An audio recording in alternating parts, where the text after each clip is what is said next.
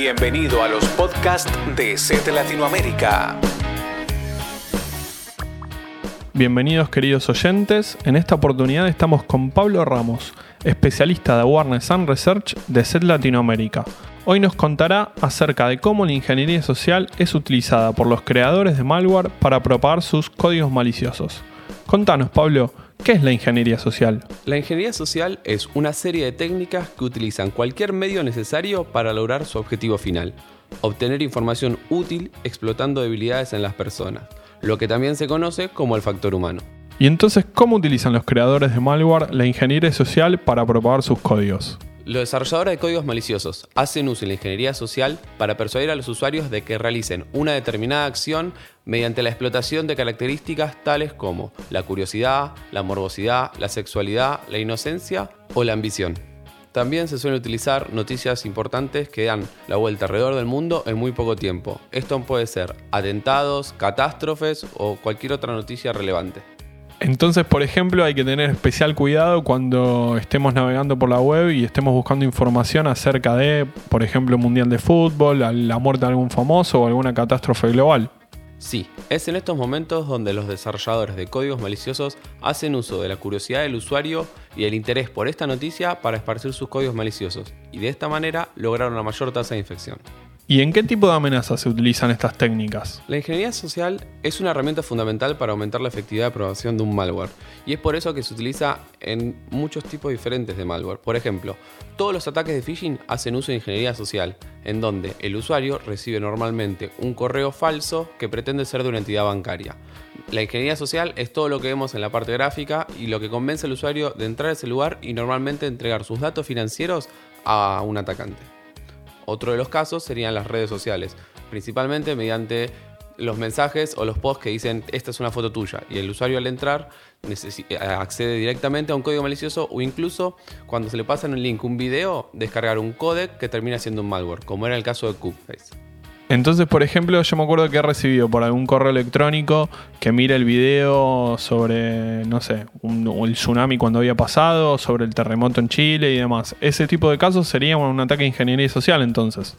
Sí, porque en esos casos lo que se busca es que el usuario sea atraído por la noticia, sea atraído por la primicia o por el video, por ver algo que, que realmente le interesa y es así como mediante un par de clics logra infectar su equipo y todo lo que ve, todo el lugar aquí dentro, la página web a la que es redirigido, forma todo parte de ingeniería social, un ataque complejo que lo que busca es engañar al usuario para que infecte su equipo. Y en caso de hacer clic en el código, en, caso de, infectarme, ¿hay algún tipo de malware específico que se utilice más allá de lo que veníamos hablando? En realidad cuando se busca propagar un malware va más allá del tipo. Pueden ser gusanos, troyanos o cualquier otro tipo de amenaza. En estos casos es donde el usuario debería contar con una solución antivirus con capacidad de detección proactiva que solventara la falta de detección de los ataques de ingeniería social. Ahora, si el usuario tuviera una correcta educación y conociera las amenazas que están hoy en día, como nosotros publicamos día a día en el blog del laboratorio, la posibilidad de que infecte su equipo o que sea engañado por estos timos sea mucho menor. ¿Y cuál es la situación en América Latina respecto a este tipo de ataques? ¿Es común? ¿No es frecuente? Sí, el uso de ingeniería social es una técnica que va en aumento.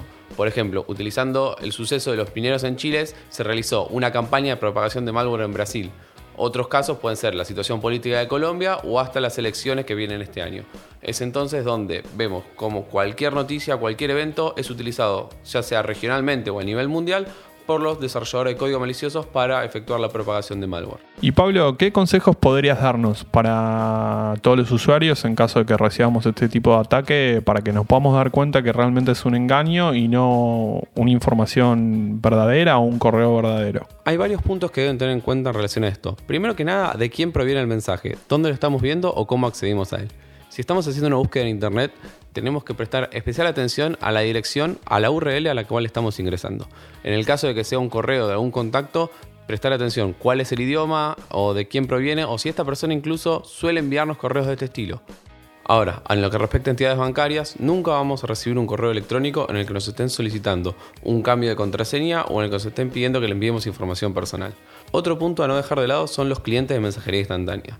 Donde uno de nuestros contactos nos podría enviar un mensaje el cual contiene un enlace, al cual dice que es una foto nuestra para que la podamos descargar. Al intentar acceder al enlace, lo que suele suceder es que se está accediendo a una página maliciosa o directamente a la descarga de un código malicioso. Es por todo esto que es recomendable contar con una solución antivirus con capacidad de detección proactiva que, llevado el caso de que seamos engañados y seamos víctimas de la ingeniería social, podamos estar protegidos ante las amenazas más actuales. Gracias Pablo y nos quedó todo bastante claro qué es y cómo se utiliza la ingeniería social. Nos encontraremos en próximas ediciones de los podcasts de C Latinoamérica. ¿Tienes ganas de escuchar más podcasts de seguridad? Visita el Centro de Amenazas de ESET Latinoamérica en www.eset-delmediolacom barra podcast.